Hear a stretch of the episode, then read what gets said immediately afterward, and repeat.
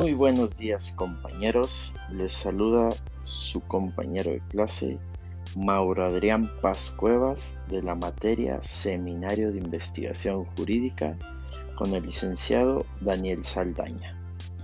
En este podcast hablaremos sobre el tema de abuso de autoridad, sus antecedentes, lo que ha pasado a través del tiempo para que hoy día tengamos estos derechos de los cuales podemos gozar como ciudadanos. Su definición, cómo se sanciona este actuar y los problemas que se derivan de este delito. Como definición tomaremos de referencia el artículo 215 del Código Penal Federal y el 57 de la Ley General de Responsabilidades Administrativas que nos dice que se cometerá abuso de autoridad cuando un servidor público haga uso de sus facultades que no tenga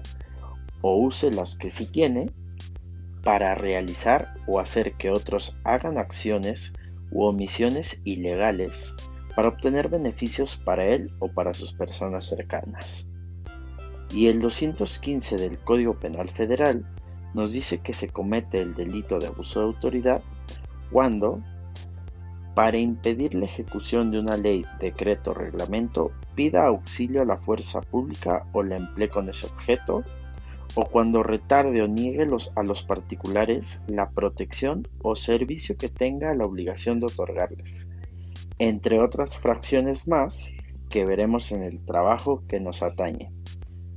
A continuación, compañeros, veremos algunos de los problemas que se derivan del abuso de autoridad